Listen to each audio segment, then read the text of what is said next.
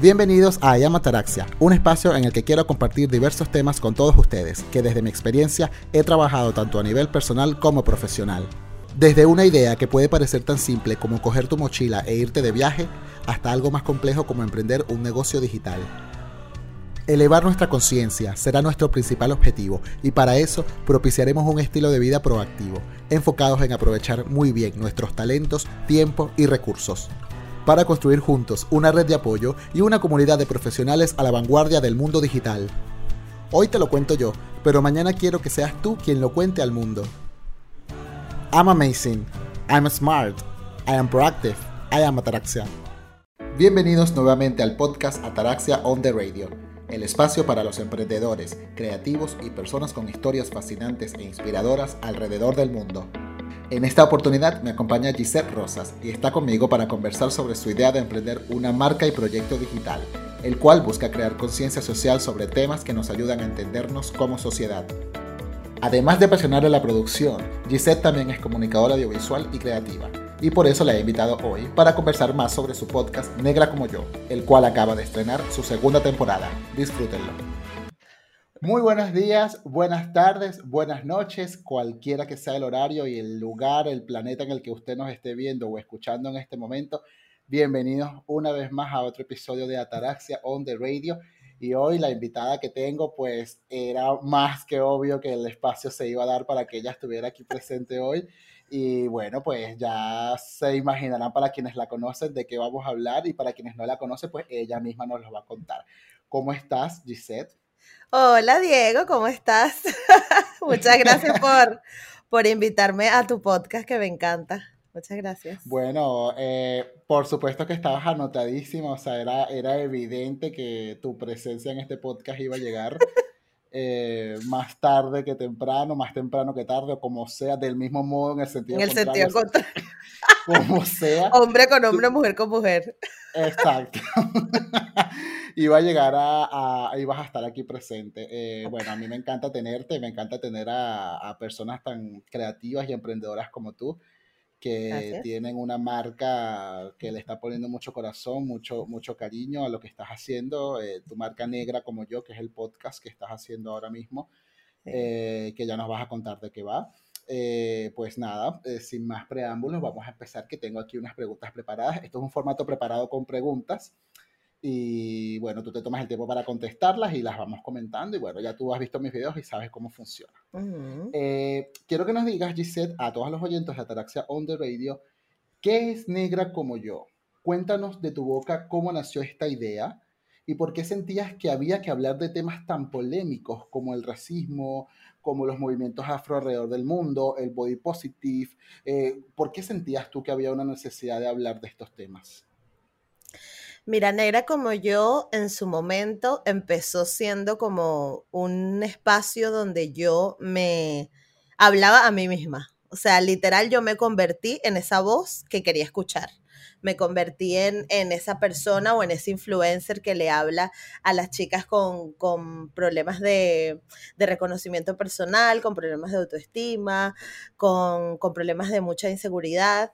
Este, pero luego fue mutando y fue transformándose a ser un espacio donde también debatimos lo que es ser negro en Latinoamérica. O sea, yo me di cuenta que era negra y que era latina, este, viviendo aquí en España, en Barcelona. O sea, realmente cuando vives en Venezuela no te das cuenta de tu, de tu etnicidad la verdad, o sea, no te das cuenta, o sea, más allá de un comentario de una gente, ay, ese pelo, ay, tú bailas tambor, ese tipo de cosas, pero no te das cuenta de lo importante y lo grandioso que es encontrarte a ti mismo. Entonces, como yo estaba en esa búsqueda de, de, mí misma, de quién soy, de hacer clic, de qué me gusta, cómo me reconozco, este, empecé, empecé a hablar negra como yo. Todo había empezado primero con el cabello, este, como bien sabes, porque tú fuiste la persona que estuvo ahí desde el día uno.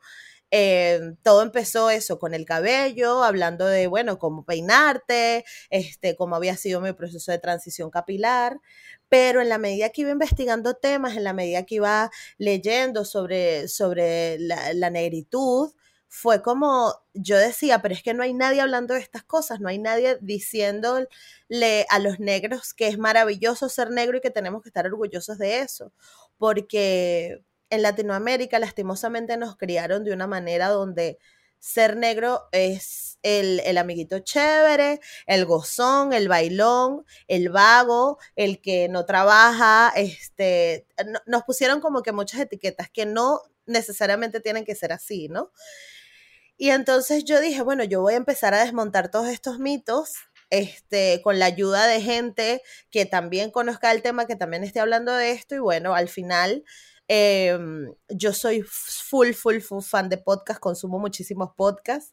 Y te acuerdas que siempre hablamos de eso, era como que estoy escuchando un podcast, no sé qué, y tú, pero qué pesada con los podcasts. Y te diste varias recomendaciones. Y te di varias recomendaciones de podcast. Yo soy súper pesada con los podcasts, o sea, estoy todo el día escuchando podcasts, incluido. De para este. quien no lo sabe, hubo un proyecto por ahí, un piloto. Un, piloto. Bueno, no fallido, fue, fue, como un pequeño experimento que sí. hicimos en su momento. Sí, sí, estuvo Pero bueno, sirvió, sirvió para darnos cuenta de muchas cosas. Sí. Luego tú seguiste con Negra como yo y ahora yo tengo mi proyecto. Exacto. Y es que al final te das cuenta que lo que más se valora es que seas tú mismo, ¿sabes? O sea, al final yo creo que por eso he logrado llegar hasta donde he llegado, que cualquier cosa es hasta la esquina, pero es bastante para todo el trabajo que le he puesto, o sea, y para todo el esfuerzo que le he puesto. Entonces, yo siento que, que al final, a pesar de que ese piloto y ese experimento lo intentamos, no fue bien, pero nos ayudó a nosotros a identificarnos y saber qué es lo que realmente queremos. Entonces, está bien. O sea, yo creo que, que estuvo bien y que esas cosas hay que hacerlas, sea quien seas y sea lo que estés haciendo. Vale. Eh, oye, me llama la atención que al principio cuando te hice la pregunta, lo primero que me dijiste es, eh, me di cuenta que yo era negra estando en Europa. Sí. ¿Qué es esto? Explícanos esto, por favor. ¿Cómo, es esto? ¿Cómo se come esto? Bueno, o sea, es como, realmente es un concepto como súper, es muy amplio, la verdad, o sea, no es, este, no es que yo no sabía que era negra, sí lo era, pero en identidad, en cultura, en conocer la historia de, de, de mis ancestros, en, en, conocer todas las luchas, profundizar, porque obviamente todo el mundo sabe quién es Martin Luther King en su momento, o todo el mundo sabe quién es Angela Davis, todo el mundo sabe quién es Rosa Parks, pero leer sus ensayos, conocer por qué hicieron lo que hicieron, este, entender de dónde viene esa, esa lucha que llevan años y años haciendo este, los movimientos afro, de afrodescendientes en el mundo, porque no es solo una lucha que se está dando en los Estados Unidos. Entonces, cuando entiendes eso, dices, oh shit, yo soy negra, o sea, yo soy negra. Y te das cuenta que todas esas cosas que en su momento te Mm, no sé, en los que te sentiste raro, te sentiste que no encajabas, no era por falta de talento, no era por falta, falta de oportunidades, no era por falta de, ni siquiera de, de, de, seguridad en ti mismo, era porque simplemente no encajabas por tu etnicidad, porque eras negra.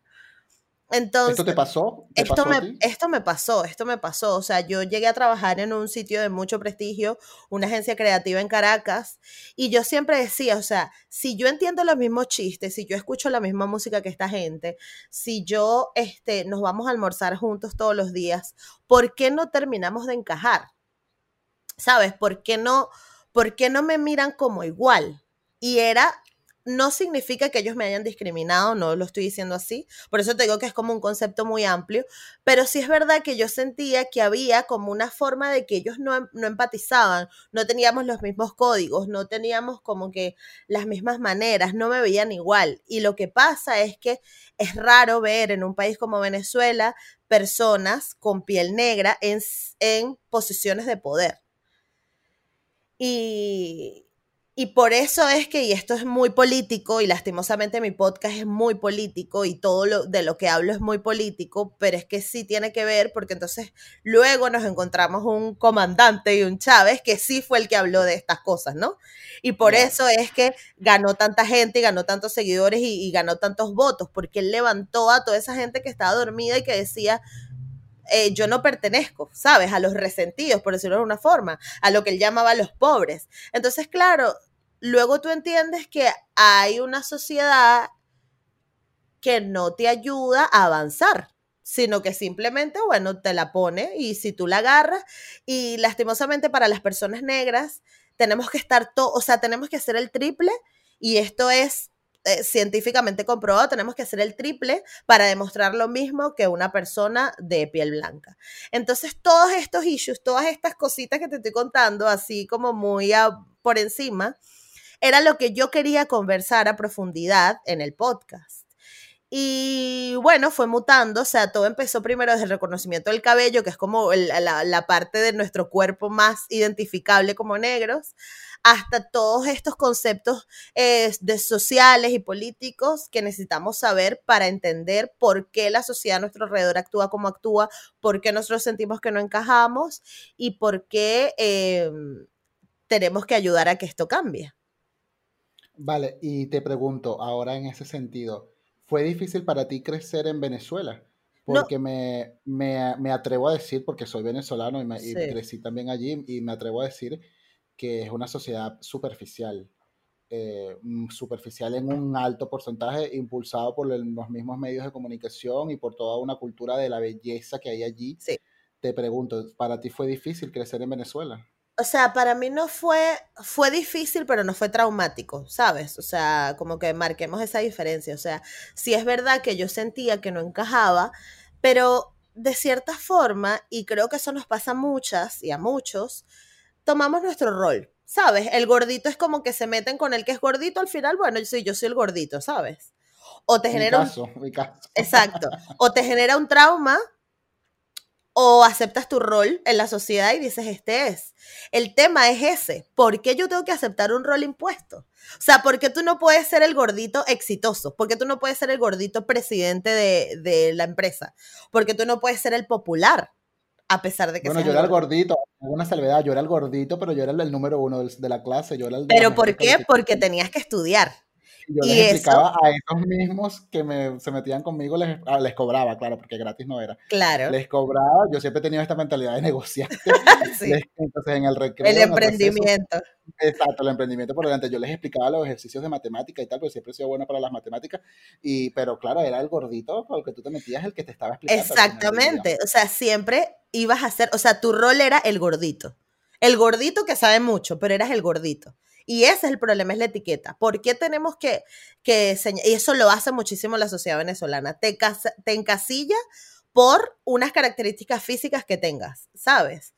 Es, con esos debates no se encuentra el chico flaco popular, el coreback, ¿no? el, el Troy Bolton de toda la vida, o ese personaje que representa en las películas de, de los rom-com, los chick flicks. El sac de. Ajá, el sac Efron. Ajá, exacto, el sac de, de Save by the Bell, o este, el, el Troy Bolton. Este, esa persona no tiene, que, no tiene que demostrar nada, porque él ya es. Entonces todo el mundo lo va a ver como una figura de éxito. En Venezuela no pasa eso ni con las personas que tienen, que los consideran feos, o los gorditos, o los negros, o los más indígenas. Entonces, eh, eh, eh, vuelvo a tu pregunta, no es que fue traumático, porque no, pero sí fue difícil, o sea, sí me costó un poquito más. Y lo entiendo ahora cuando a mí me cuesta ir a una entrevista de trabajo y no me siento lo suficientemente segura de hacerlo. Este, cuando me cuesta relacionarme con los chicos o para encontrar pareja, porque yo no me siento segura. Y esa inseguridad, además de que no la he trabajado a través de los años o que estoy trabajando en ella, este, mejorarla con terapia, etcétera, este, es una inseguridad que fue impuesta por muchos años de etiqueta de que tú eres la fea y que tú no mereces ser. Entonces, esos eran mis momentos difíciles, ¿no? Donde yo me sentía la fea del salón, la que no tenía novio. Habían otras chicas o otras amigas que sí, las, los chicos lo buscaban porque era la bonita. Y ya, solo por ser la bonita, era buscada. La, ¿Estudiabas con alguna Regina George? ¿Te tocó estudiar? Sí, sí, y era, o sea, era literal como la película. O sea, era una que era medio del monte y acaba de llegar, era otra que era rubia perfecta. Sí, era otra que era rubia perfecta y tenía la amiga morena que era, estaba buena igual, pero era la versión más morena, ¿no? Con el pelo negro. Entonces era la rubia ojos azules, la morena y la otra que estaba como que no encajaba. Era divertidísimo. Y claro, si te pones a ver en ese salón, cada uno tenía su rol en mi salón. Estaban las inteligentes, los nerds, los que nos... Entonces yo era como un satélite, porque yo era súper amiga de las populares, o sea, a mí me invitaban para las fiestas, porque era chévere, porque bailaba, porque le ponía sabor a la fiesta y tal, pero también soy súper fan de Harry Potter y me la pasaba con los nerdos, ¿no? Y escuchaba a Abril Lavigne. Esa dicotomía. Esa dicotomía. Y mi mejor amiga, mi mejor amiga del colegio de toda la vida, ajá, eran las inteligentes. ¿Sabes? Eran las populares, pero las inteligentes. Entonces yo era como un satélite, pero es verdad, no encajaba en ningún lado. Entonces, en ese, en ese caso fue difícil, porque yo tuve que tomar un rol que la sociedad me impuso, que no lo quería yo. Yo quería ser la chévere, pero no, yo tenía que ser la negrita simpática. Y ya.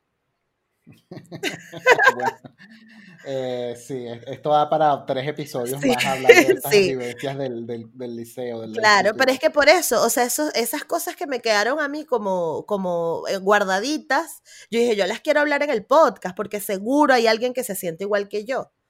¿Y te pasa que sí? Sí, eso es lo más loco. Yo creo que por eso ha crecido tanto el podcast, porque me encuentro gente que me escribe y que sí, yo también me sentía así, yo también era la negrita, o chicas que están en su proceso de transición capilar, porque lo del pelo es otro mundo, que esto hay que grabar tres episodios más también.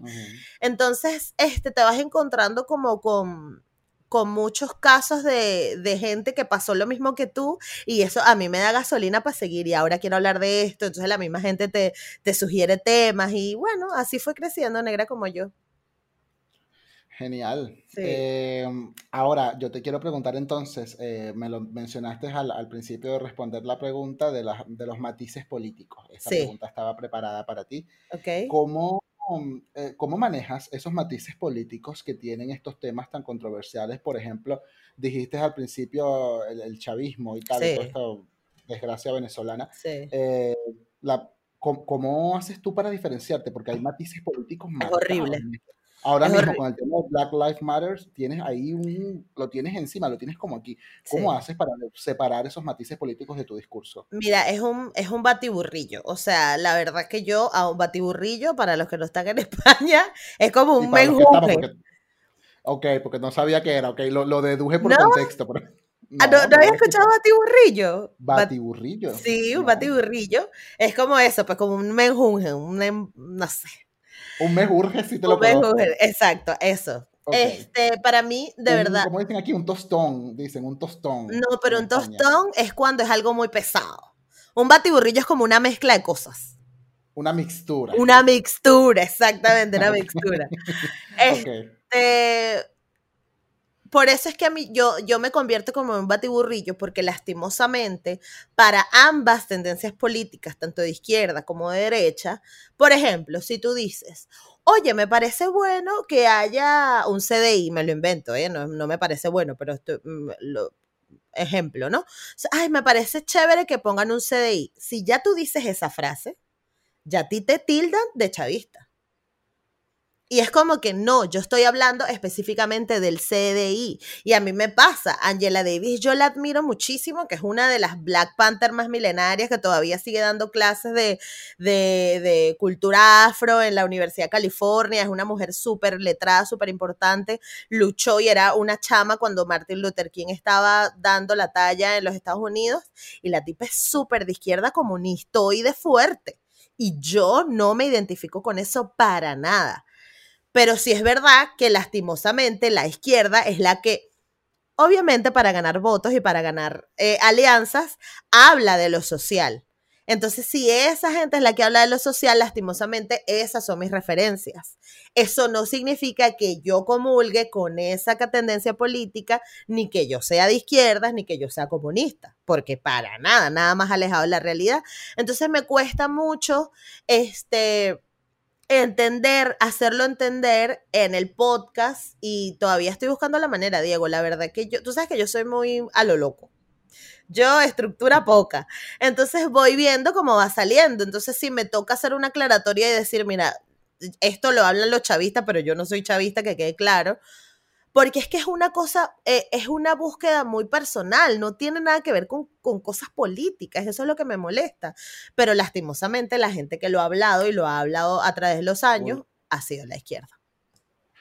Vale, ahora dejando a un lado este, estos temas eh, polémicos de la política y tal, todas estas cosas, yo te quiero hacer una pregunta que yo te la tenía guardada para cuando te tuviera aquí en el podcast. Eh, yo no te la quería hacer en, en, persona, siempre tenía como la duda cada vez que lo escuchaba en el intro de presentación de tu canal, pero yo dije, mira, esta pregunta perfecta se la voy a hacer entonces cuando la tenga en el podcast. Y es, yo quiero que tú me digas y nos expliques aquí a, a los oyentes de Atracción de Radio, ¿qué es negritud?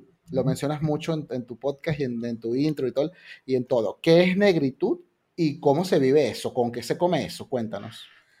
Vale, este, mira, honestamente yo no tengo un concepto que tú digas negritud, dos puntos. ¿Es el conjunto de normas? No, pero sí a través del, del tiempo que he estado trabajando en esto y bueno, de todo lo que tú vas leyendo y tal, para mí la negritud es el conjunto de estructuras culturales, religiosas, incluso sociales, que tenemos las personas negras, porque es una identidad completamente diferente, es una forma de hablar, es una forma de relacionarnos diferente, es una forma de, de, sí, de, no, estoy repitiendo relacionarnos, pero es una, eh, son características muy particulares que solo, solo se demuestran en las culturas afro.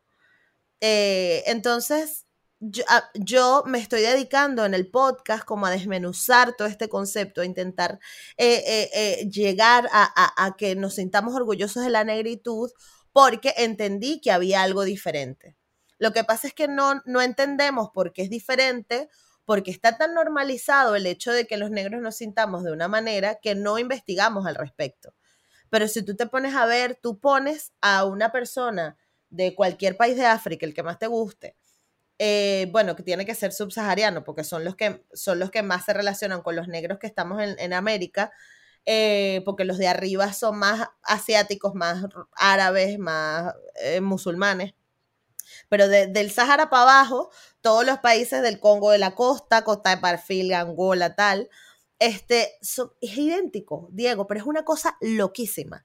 Entonces, cuando tú encuentras esas similitudes, esa forma de relacionarnos, esa forma de movernos, de hablar, de gesticular, este, la comida, la comida, Diego, es una cosa alucinante que tú vas a Guinea Ecuatorial y vas al Congo y comen exactamente lo mismo que comen en República Dominicana, en las Islas del Caribe en Venezuela es una locura. Entonces, todas esas cosas que nos componen y que nos definen como sociedad o como grupo étnico son la negritud.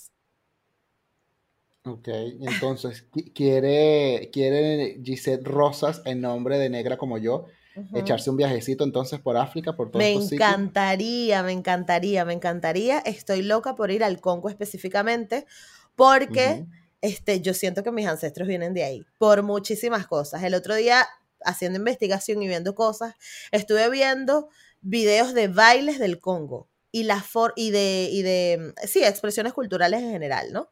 Cosa que me da mucha rabia porque entonces son un poco alemanes enormes, blancos, ahí con unas cámaras, aplaudiéndole a los, a los muchachos del Congo bailando, que es como un grupo cultural ahí que baila su cosita, pues. Chamo, y es increíble lo idéntico a nivel de estructura musical, que es coro, precoro, verso, no sé qué, cómo está estructurado las canciones, que están en otro idioma que yo no entendía, pero era exactamente igual, la forma de bailar, cómo tocaban los tambores, era igualito a la costa de Barlovento, igualito. Y era una cosa lo que hicieron. Bueno, para quienes no sepan, Barlovento es un pueblo costero en, en Venezuela. En Venezuela. Aquí hay que dar contexto para porque no sí, es verdad, es verdad. De muchas partes. Sí, es verdad. Eh, en eh, Venezuela, en la, en la costa eh, venezolana, que está al norte, este, está todo Barlovento, que era, fue la parte donde, mayormente, donde hubo mayores asentamientos de, de personas esclavizadas, porque bueno, ahí era donde llegaban los barcos, donde llegaban los barcos negreros, donde estaban las plantaciones de café, de cacao, que eran donde cultivaban. Así que sí.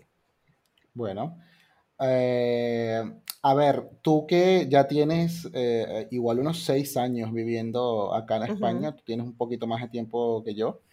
Eh, ¿Cuál es la principal diferencia que tú crees que hay entre la cultura latinoamericana en, referente, referencia a, los afrodescendientes y la cultura europea? ¿no? ¿Qué, ¿Qué, te has encontrado tú de diferente aquí entre, entre estos dos mundos? Entre lo que se conoce allá como negritud en Latinoamérica y lo, que, y lo que tú has experimentado aquí en Europa. Vale, este, lo que pasa es que la negritud en Europa es mucho más, mm, yo diría que es mucho más, este, separada. No sé por qué lo noto así. ¿Por qué? Porque piensa, piensa esto. Las personas que normalmente, normalmente, no estoy hablando de que sea la norma general, sino que es algo, lo que las, las mayores historias que sueles escuchar son personas que se vienen de África o de algún país de África este, buscando mejoras, buscando ser mejor, buscando cambiar su realidad. Entonces, se ven y se relacionan en la sociedad de manera diferente. Te puedes encontrar los casos de gente que no se ha logrado integrar a la sociedad, ¿no? De chicos que todavía están buscándose la vida. Luego tienes el caso de los manteros, que es un caso ya completamente diferente, que son los chicos que están en la calle vendiendo con mantas como boneros. Y luego tienes los casos de la gente que se vino legalmente, como pudimos haber sido un caso como el tuyo y como el mío, que pedimos nuestra visa, nos venimos a estudiar y formamos nuestra familia en España. Entonces tienes como más o menos estos tres casos, ¿no? Y eso hace que la gente, o sea, que las personas de África que se vienen o de los países de África que se vienen se relacionen diferente con los españoles. En cambio, la negritud en Latinoamérica, como tiene eh, tantos años, o sea, esa diáspora africana fue hace tantos años, ya nosotros somos parte de esta sociedad. Es decir, tú en un grupo de amigos en Venezuela o en Latinoamérica siempre está el chino, el gordo, el negro y el alto, ¿sabes? Entonces ya como que de alguna forma suena raro decirlo así, no es, no es la forma correcta, pero no encuentro las palabras ahora mismo. Es como que nos lavamos, ¿no? A través del mestizaje, a través del tiempo. Entonces, obviamente, tenemos maneras de pensar completamente diferentes, mientras que las personas que vienen de África, que viven aquí en España, conservan muchísimo más su cultura. En Venezuela no, en Venezuela somos venezolanos, somos negros venezolanos. Entonces creo que esa es la diferencia. Mientras que aquí no, aquí te encuentras una persona del Congo y es del Congo. Y y bueno. Sí. Eh, bueno, a ver, eh, entonces, ahora, porque negra como yo no es solamente temas de negritud. Eh, me siento empoderado cada vez que digo esa palabra. Sí. ¿dónde, en, ¿Cómo entra entonces el body positive, los temas del body positive? ¿Por qué entran y cómo entran a negra como yo, como filosofía? Vale. lo que sucede es que, acuérdate que te, te comenté que yo empecé hablando del cabello.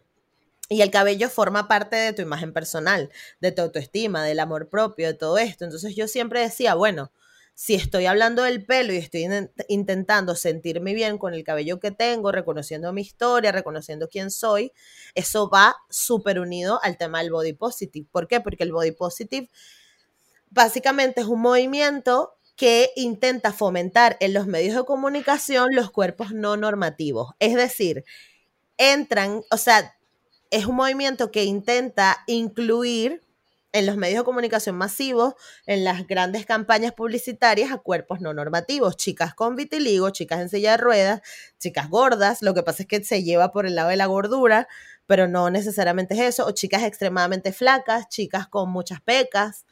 Entonces el body positive lo que intenta es incluir a todos los cuerpos y, y decirle al mundo, todos los cuerpos existimos y no solo tienes que ser rubia flaca y Giselle Bunchen para que te quieran, ¿no? Y para que puedas salir en una agencia en una campaña publicitaria. Tenemos el caso de Jari Jones, por ejemplo.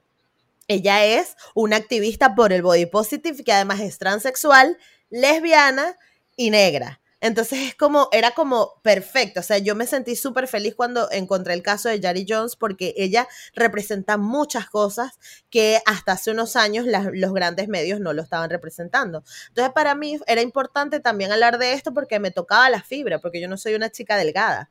Yo no soy la, ¿sabes? Yo, yo siempre he tenido mis, mis curvas, mis muslos, mis piernas. Eh, este, entonces, claro, siempre eso también me ha complejado un poco. Entonces yo dije, bueno, si hablo del pelo, pues también tengo que hablar del body positive porque es importante. Sí, eh, bueno, eh, en el caso del body positive, yo, o sea, yo creo que ahora se le da ese nombre body positive por todo este tema global que vivimos en redes sociales y tal, pero esto es un tema de toda la vida, ¿no? los típicos complejos. Yo también de pequeño pasaba complejos por ser el gordito, ¿no? Yo, sí, yo nunca llegué a ser el gordito, gordito, muy, muy gordito, pero sí era gordito. Claro. y eh, sí, de alguna manera u otra uno crece con ese estigma y, y, yo apoyo lo que tú dices porque en mi caso también de alguna manera u otra lo viví en mi adolescencia. Em, y bueno, ah, bastó llegar aquí, eh, establecerme acá en España, ya luego de cinco años para, mira, y ya, bueno, ya tengo 30 años, ya esos temas completamente me resbalan y, yo me siento súper a gusto como, como soy y, y, con lo que represento. ¿Pero por qué? Porque encontraste referencias positivas. Sí, ¿entiendes? exacto. Que justo lo estábamos hablando hoy cuando nos vimos, porque nos vimos antes de empezar a grabar esto. Exacto. Pero justo es eso, o sea, lo importante es que tú tengas referencias positivas y de eso habla el body positive. No significa que no, que no queremos que salga más Giselle Bunchen, no. Las modelos de Victoria's Secret pueden existir, pero que sepa el mundo que también hay mujeres con kilos de más y que no pasa nada y que siempre han sido así. Hay mujeres que miden 1,80, porque entonces lo que te quieren vender es que todas las mujeres son 1,60, delgadas, con el pelo liso y largo, y, coquetas, femeninas y, dulces.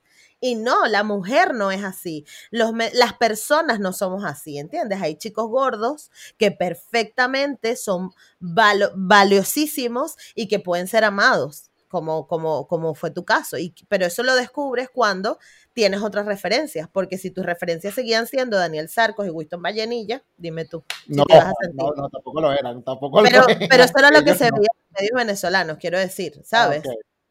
Entonces, obviamente, cualquier persona que no era como ellos se sentía mal y decía, pero es que el problema lo tengo yo porque no soy como ellos, porque eso son, eh, es lo, aspiracional que me ponen en la televisión y no, significa que es que no, no te están enseñando todo lo demás. Ah, vale, entiendo. Y entonces, ¿quiénes son tus referencias entonces, hablando de eso, porque lo mencionas mucho? ¿Quiénes son tus referencias para, para el tema del body positive? Hay una, hay una influencer que me fascina, se llama Jojo, no me acuerdo el, apellido. Ella tiene una cuenta. No, no. Esa bicha ya tiene como cuatro abortos y como cinco hijos, ¿no? Yo, Ay, no, chicas, eso, es para otro podcast, esto no es para, para este tema. Eso es para la boca. El B-side. Exacto. Lado B, Atracción de Rey del lado B. El no, este, se llama Jojo, bueno, se llama Joanna o sí, algo así. Este es una chica que vive en Denver y ella es eh, ella. ¿Qué? Eh, influencers, o sea, claro, me estás hablando de una influencer, es muy rollo de ahorita. Ajá. Yo me refiero referencias, pero de toda la vida. De que, de que tú de chiquita, aunque tú tuvieses, de que tú tuvieses, aunque sea, bueno, sí, vivías en esa sociedad, lo que sea, en ese momento, pero tú sí, tú dentro de ti había algo que te decía, oye, mira ella, o, eh, o él, ¿sabes? si te soy honesta, nadie. Te sumaba, nadie. Yo no tenía una madre. Me gustaba Abril Lavín, por ejemplo, que tenemos un punto en común, pero me gustaba Abril Lavín porque me gustaba su música, pero yo no me sentía para nada relacionada con ella, porque cuando yo me quería vestir con corbata y Converse, me veía como una loca. ¿Por qué? porque no tenía el era. Me refiero a referencias cercanas de, oye, mi tía, mi tía siempre la admiré porque ella hizo lo que le dio la gana, ¿sabes? Ah. no le importaba la sociedad. Esa es mi pregunta como tal, no, no referencias tan de la cultura pop, sino puede ser la cultura pop, pero en tu caso quiero irme más a lo personal, a, lo, a lo, tuyo como, como Gisette. Eh, ¿Quiénes fueron tú en, en, ese momento, si las tuviste, una persona que te haya marcado, que tú hayas dicho, oye, mira, la sociedad es así y tal, pero mira, yo lo admiro a él porque él hace lo, que le da la gana y tal, tal, ¿sabes? Si tú tuviste alguna referencia en ese sentido. Alguien que te haya inspirado, un primo, eh, no sé, una tía, un, amigo, un amigo. No, ¿sabes por qué? Porque yo siempre fui la oveja negra. O sea, yo siempre sentí que lo estaba haciendo mal. Lo que pasa es que afortunadamente tengo una mamá que la amo y le mando saludos. Mi mamá siempre me dijo, sé tú misma, sé tú misma, sé tú misma. Entonces yo, o sea, yo ahora de repente puedo encontrar una prima que va a decir que yo soy su referencia, pero yo no tuve a nadie y te lo juro que a mí eso me, me frustraba mucho porque yo no tenía mi hermana, por ejemplo, es una chica mucho más tranquila, que me lleva 10 años, es mucho más tranquila, mucho más centrada. Este, mis otras primas eran como más pavitas rumberas. O sea, yo siempre era como, ay, dice, tú si eres loquita con sus cosas, sus combes rotos, vale, tú si eres loquita. Pero yo no tenía. Su Harry Potter. Ella y su Harry Potter, vale, qué loquita, pero yo no tenía, o sea, de, es, es, una mierda decirlo porque no quiero, o sea, a lo mejor ahora no me viene nadie a la mente. Mi mamá, por ejemplo, para mí, mi mamá tuvo un accidente muy fuerte donde casi, casi, casi muere. Este, y quedó en cama como por un año y fue muy fuerte. Y para mí ella fue un ejemplo a seguir, pero de, de perseverancia, de constancia, pero no a nivel de, de imagen. Así que no sé. Bueno, pero está bien qué mejor referencia que tu mamá. O sea, sí, bueno, en mi, caso también, mi mamá ha sido ejemplo de lucha y eso para mí ha sido gratificante. Eso sí. No, está muy bien, está muy bien. Ok, luego de hablar de las referencias, del tema de las referencias, pasemos ahora a la parte de la, del contenido como tal de tu podcast.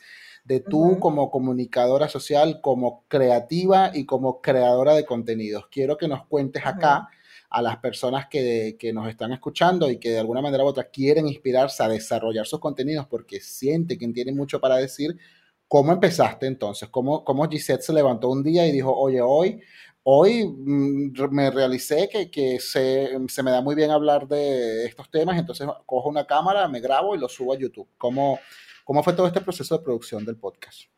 Honestamente, yo no tenía ni idea o sea, yo no tenía tanta conciencia personal de decir, ay, mira, qué bien se me da esto. No, para nada.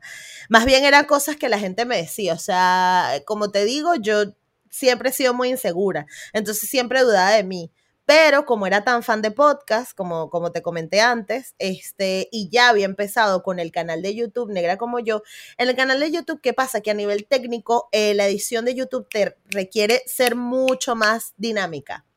Y eso era algo que ameritaba tiempo, cosa que yo no tenía, porque justo ese año, cuando yo empecé con Negra como yo, el canal de YouTube, este estaba haciendo un montón de rodajes, me habían ascendido en el trabajo, así que tenía mucho más trabajo. Era, estaba como en un momento que no, no sabía de verdad cómo organizarme. Pasó como un año y luego un amigo me dice, es que tú tienes que hacer un podcast, es que tú, a ti se te daría demasiado bien. Este, y es un amigo que tenía en el trabajo. Entonces él todos los días, cada vez que me escuchaba hablando, me decía, viste, qué interesante, eso puedes hablarlo en tu podcast. Y yo, ay, no sé, qué fastidio. Total es que un día me dijo, bueno, mira, si tú no lo quieres hacer, vamos a apostar. Ah, no, yo le digo, sí, algún día lo voy a hacer. Entonces me dice, bueno, tienes hasta este año para terminarlo. Eso fue el año pasado. Tienes hasta este año para hacerlo. Y te puedo hacer el 20, no, el 28 de noviembre por ahí fue que grabé el primer episodio. Y al nivel técnico fue, Primero, ah, no, tan, escuchando, hay un podcast que me encanta mucho que, que, que habla de la cultura latina y tal, y de emprendimiento también, y se llama Café con Pam, y es en Spanglish, este, y ella tiene un episodio explicando paso a paso cómo hacer un podcast, literal. Te metes aquí, vas acá, no sé qué, eso creo que lo han hecho muchos podcasters, han explicado cómo hacer un podcast. Este, y si no, lo puedes hacer tú, Diego, porque sé que te, va, te les va a venir muy bien que, que se lo digas tú a tu audiencia, porque es súper interesante. Porque hay muchas cosas que no sabes y tú lo estás viendo ahora. Hay muchas cosas, no sé, plataformas de grabación, micrófono, ¿qué es esto? Tal. Bueno, el punto fue que yo escuchando eso, ella uno de los consejos que dio siempre decía como que no te detengas por las cosas técnicas que te hacen falta. No te pares por eso. Si necesitas grabar con un teléfono, grabas y este recomendó Anchor. Entonces yo ya tenía Anchor instalado en el teléfono y dije, graba tu primer episodio. Puse una foto, hice mi artwork que te ponen ahí como unas opciones para que tú lo crees y grabé mi episodio. Hablando yo, justo la noche anterior había hablado con mi mamá de los estándares de belleza. Entonces como que es, soy yo echando el cuento de lo que hablé con mi mamá. Y ya. Y lo lancé. O sea, así, sin nada, sin, sin promoción, sin cámara, sin nada. Yo hablándole al teléfono, se escucha súper encajonado, pompeo un montón, este, popeo, perdón, porque el pop es esto. Sí, sí, sí, sí. Este, popeo un montón. técnico que explicas. Por eso tengo esto, por eso tengo esto también yo. El anti-popping yo no tengo, pero porque este micrófono no lo hace, yo no sé cómo es el cuento. O a lo mejor sí, no me estoy dando cuenta. Pero bueno, el punto es que este, agarré mi teléfono, grabé mi broma y lo subí. Y ya. Y dije, tengo un podcast. Entonces le dije a mi amigo, le dije, ya, lo hice. Ajá, pero ¿y para cuándo el otro episodio? ¿Y para cuándo el otro episodio? Total es grabé dos, tres y luego me encuentro con el, el, tema de los invitados. Como que hay una amiga muy cercana, Mara, que tú la conoces, Mara Jiménez, que le mando un beso porque seguro va a ver esto. También, un abrazo también a ella. Este, Mara, eh, me, yo le digo, ay, Mara, vamos a grabar hablando tú y yo el body positive. Ah, bueno, y entonces grabamos y me gustó tanto la interacción que dije, venga, lo voy a hacer así. Entonces empecé un invitado tras otro, un invitado tras otro, Diego, y aquí estoy a punto de estrenar una segunda temporada. No sé cuándo va a salir esto, pero eh, ya debo estar en la segunda temporada del podcast. Este, entendiendo muchísimo más este género, he participado en un montón de conferencias, o sea, como que me interesé un montón. Y yo creo que, y es lo que le aconsejo a toda la gente que nos está escuchando, tengan curiosidad, es lo único que te va a ayudar a hacer las cosas. La curiosidad. Porque si tú te detienes al preguntar, no, pero es que yo no puedo, no, venga, ¿cómo se hace? Voy a revisar. Santo Google tiene todo absolutamente todo bien detalladito si te pones a leer en el idioma que quieras cómo hacer un podcast o cómo lanzar cualquier proyecto, cualquier proyecto. Entonces, este es tener la curiosidad y ya, pues. Entonces, así fue, fue mutando, luego una amiga me dijo, "Bueno, venga, aquí tienes este logo." Carmen, mi compi de piso, me dijo, "Bueno, yo te grabo." Y así fue transformándose un episodio al otro y bueno, eso ya estamos en la segunda temporada, ya estoy pensando absolutamente dedicarme a esto porque me encanta. Y, bueno, ahora, este, no sé si quieres hacerla tú la pregunta o yo, porque ya me la sé, no sé.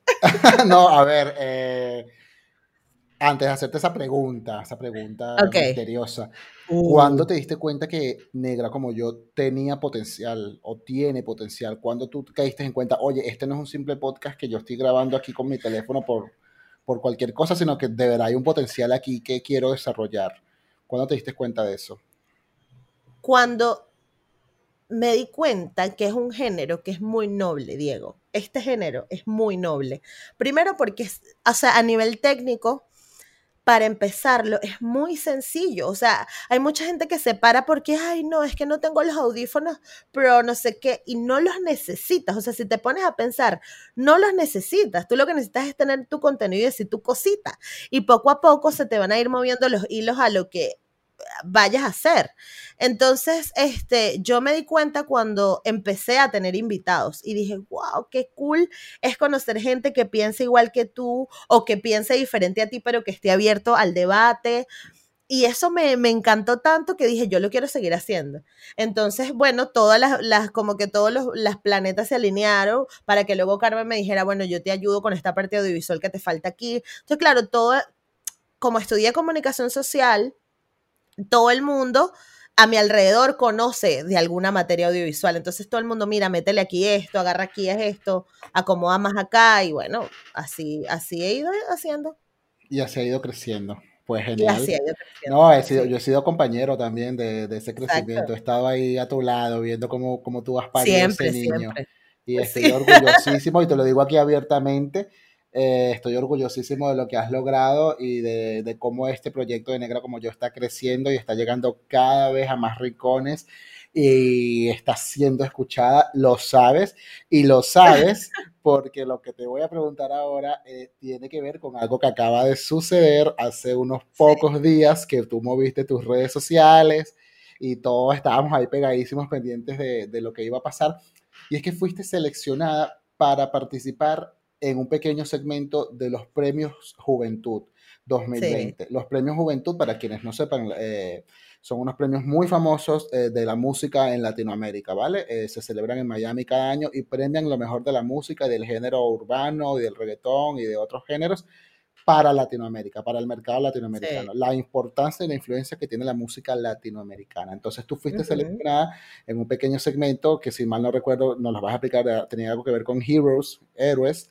Entonces, esto, esto, a mí me encantó, eh, te lo confieso que, eh, sabes, como que, no sé, una cosquilleo ahí por el cuerpo sentí cuando te vi ahí, porque mira, yo creo en tu potencial tú lo sabes perfectamente, yo apuesto por ti y eres una chica súper talentosa y me llena de orgullo haberte visto allí y, bueno, cuéntanos tú misma eh, eh, ¿Qué sentiste tú al ver que tu podcast era escuchado y que llegaste a esta plataforma tan importante como los Premios Juventud?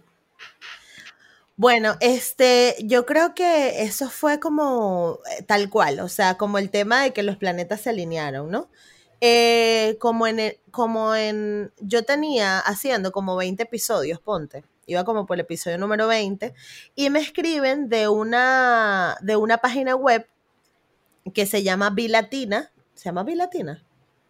Sí, Bilatina, o, o algo con latina, sí, Bilatina, ya, 100%.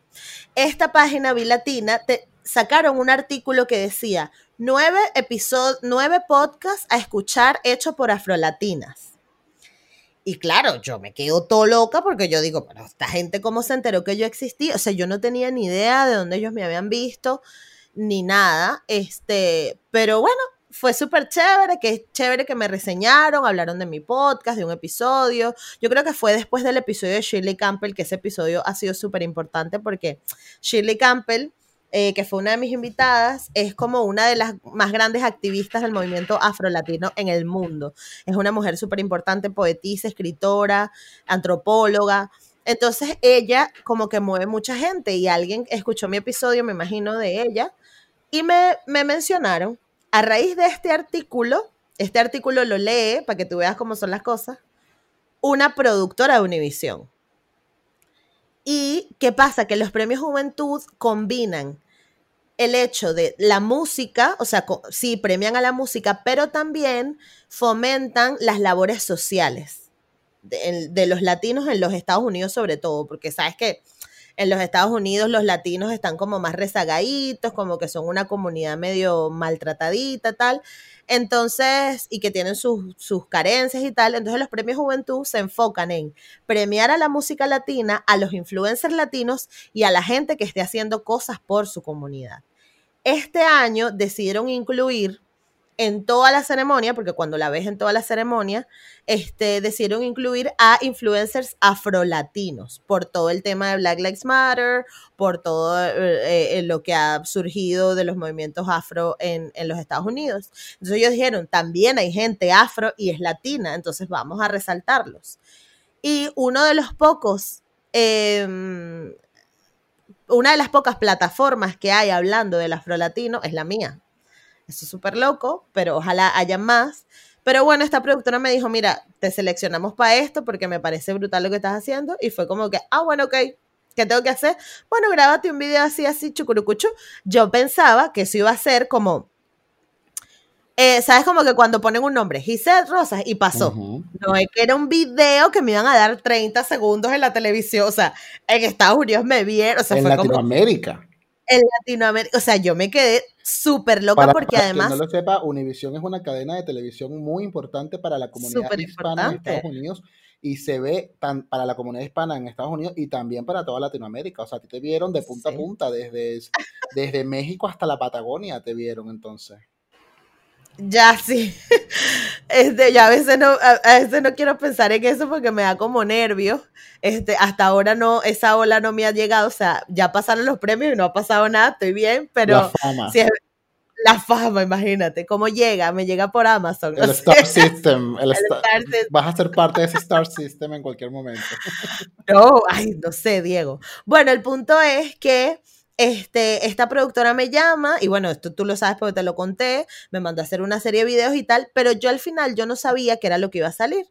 Total es que el día anterior a los premios me mandó un video, mira, esto es lo que va a hacer. Y cuando veo 40 segundos hablando de mí, de que soy positiva, y yo que, ¿qué? O sea, fue una locura. Aparte, Amara la Negra fue la que presentó mi, mi segmento y es una mujer a la que admiro muchísimo.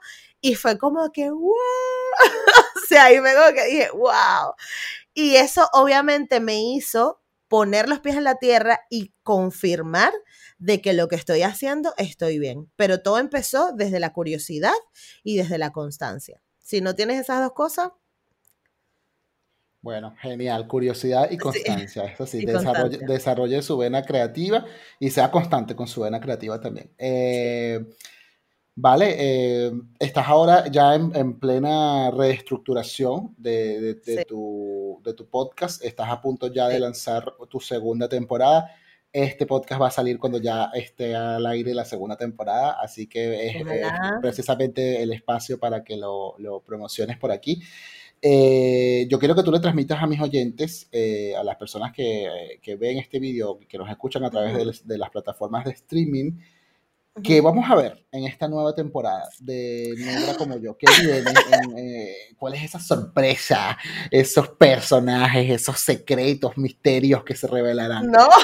En esta segunda temporada de Negra como yo. Develaremos quién es el asesino, quién es el padrastro. No, este. Tengo gente muy famosa también, o sea, eh, en esta nueva temporada este, gente que no necesariamente esté haciendo activismo negro, pero gente con la que me interesa hablar de negritud también, porque ahora antes era como que este es el mensaje, esto es lo que se está haciendo, te traigo a las personas que lo están haciendo. Ahora, esta segunda temporada es hablar con gente que no pertenezca al entorno negro y decirles, ¿tú sabías que esto que haces es racista? ¿Y por qué? Porque nos, a raíz de la muerte de George Floyd, muchos artistas venezolanos se manifestaron contra el racismo, ¿no? Empezaron a sacar las fotos que tenían con Coquito, empezaron Ay, Dios mío, es que no podías pasarla, Isa, tenías que comentarlo. claro que sí, porque eso fue lo que me hizo reflexionar al respecto, ¿no? A, la, razón de la segunda temporada o, a cómo está estructurada la segunda temporada. Entonces, la segunda temporada esta primera temporada yo no me di el tiempo de hacer episodios sola, donde yo sea cátedra pura. Entonces, para el que quiera aprender, va a tener un episodio a la semana donde voy a hacer yo hablando de temas que tienen que ver con la negritud o con el body positive o con el crecimiento personal. Y luego el episodio de los domingos o el siguiente episodio de esa semana va a ser con un invitado. Normalmente van a ser eh, invitados a los que yo les confronte y con los que hablemos de negritud y que ellos me presenten sus cuestiones, que, sus cuestionamientos, que me, digan las preguntas que tienen, cómo se sienten ellos también con todo el fenómeno de, de ser negro en el mundo.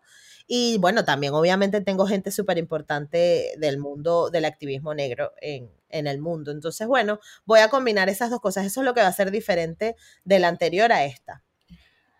Genial, pues eh, tú sabes que yo soy tu fan número uno, eh, yo, yo, siempre te envío fotos, aunque tú me regañas, o sea, yo, tú me regañas porque yo te envío fotos porque estoy viendo tus vídeos. O sea, yo, Ay, sí, porque a mí me da pena.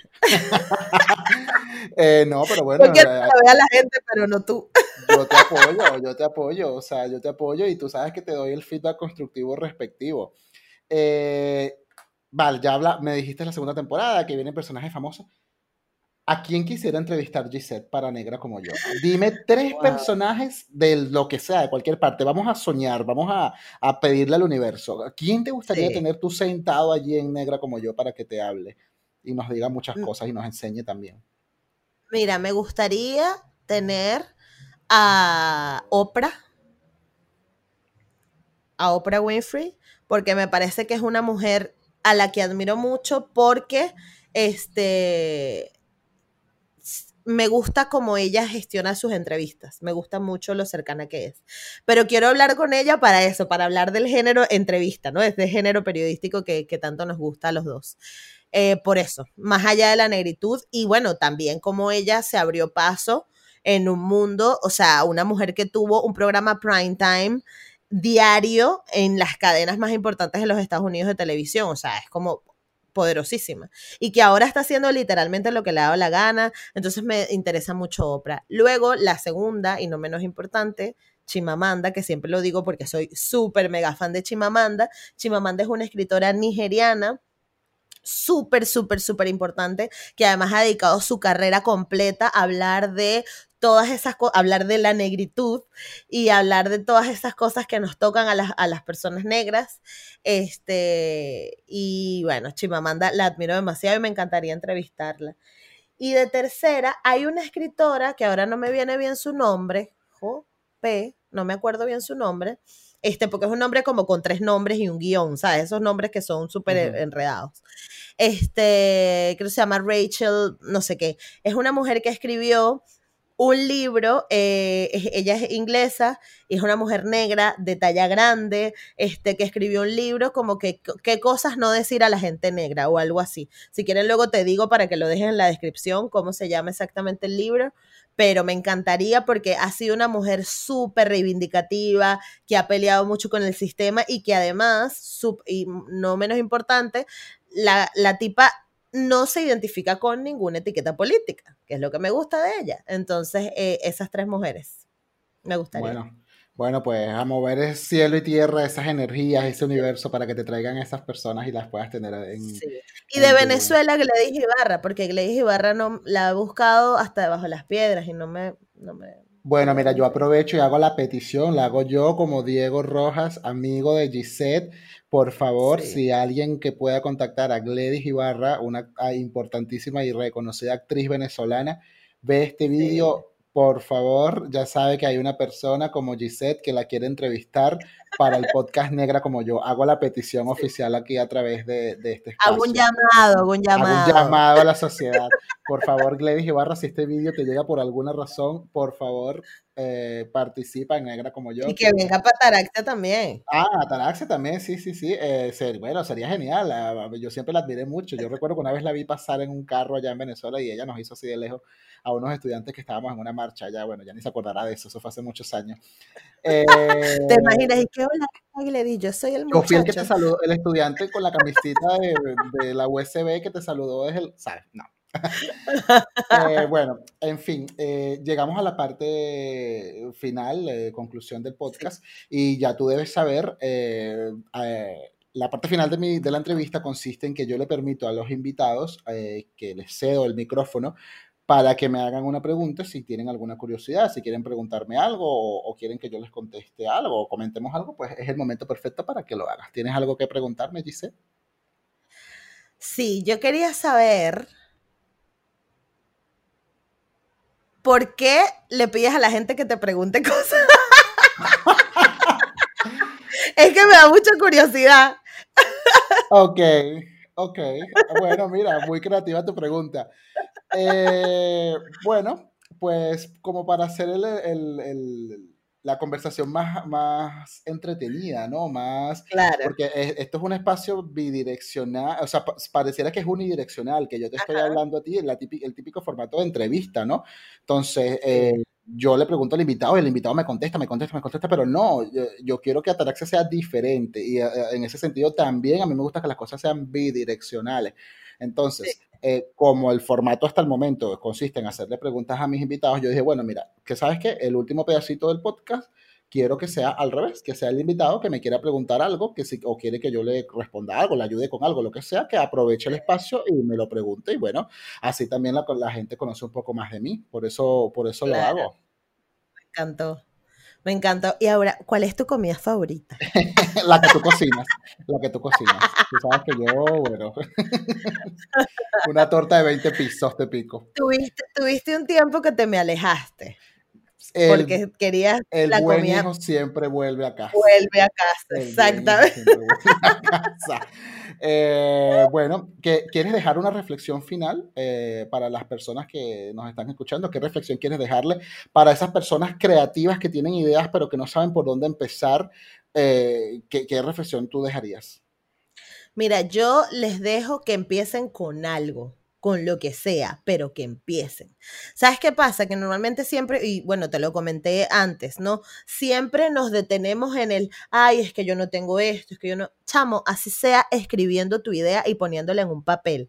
Eso ya es un cambio en lo que te depara el futuro.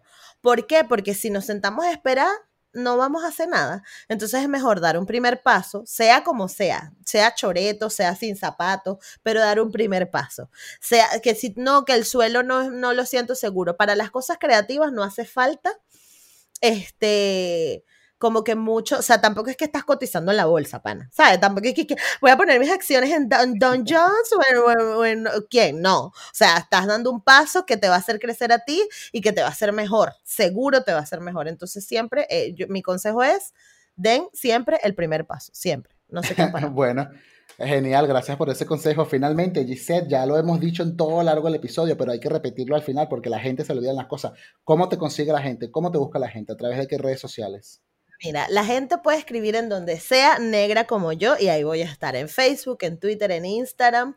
Este, y bueno, también, no sé si para cuando salga esto también verán que tengo un Patreon. yo también tengo Patreon, yo también tengo Patreon. Tú también tienes Patreon, entonces comparte. Y vamos a explicar aquí lo del Patreon, señores. Generar contenido para redes sociales, tanto para YouTube como para las plataformas de podcast, es un trabajo a tiempo completo. O sea, no es solo sentarse aquí y looking good es desde el labial que me estoy poniendo para verme bien hasta pagar la luz del apartamento donde, y el internet se necesita. Entonces, si nosotros, que somos las personas que estudiamos comunicación, que tenemos las herramientas, que nos hemos, nos hemos instruido para llevarte a ti un contenido, qué mejor forma es que te suscribas aportando una mínima cantidad, donde además te vamos a dar contenido extra para que lo disfrutes y nos apoyes en el proyecto y nos ayudes a crecer y a ser mejor. En ese contenido extra, si la gente se suscribe a mi Patreon, a Ataraxia, vamos a tener a Gisette Rosas, creadora de Negra como yo, contando los detalles de qué fue eso que le molestó cuando en Venezuela empezaron los influencers a, postear fotografías con, con, gente de color, con gente... Puedo decir eso. Y podemos quemar, quemado. Yo eh, sí, perfecto, cuenta conmigo. Pero eso va a ser un Patreon, así que esto, eso es solo para Patreon. Esta es la campaña que yo estoy impulsando, la primera campaña que abiertamente estoy impulsando a través de Patreon. Eh, bueno, feliz de tenerte, Gisette. Sabes que cuentas con mi apoyo. Eh, eres bienvenida. Si más adelante quieres participar otra vez para que cuentes muchas más cosas. Si este año fue Premios Lo Nuestro, te quiero ver el año que viene presentando el Grammy uh, Best New Artist. al, lado, de John Mayer. ¿Te gustaría estar al lado de John Mayer? Lo amo, lo amo horrible. Obviamente, ya, lo amo horrible. Así que me hagan un sanduchito John Mayer y Michael B. Jordan. Qué ah, bello. Michael B. Jordan es el de Black Panther. Sí, exacto. Este Gracias por estar, Gisette. Eh, te quiero mucho, te deseo el mejor de los éxitos en tu nueva temporada y ya nos estamos viendo. Un besote. Un beso. Esto es Ataraxia on the Radio. Es todo por hoy. Si te gustó, ponle me gusta. No olvides suscribirte a mi canal y activar la campanita de notificaciones. Yo soy Diego Rojas y nos vemos en un próximo episodio.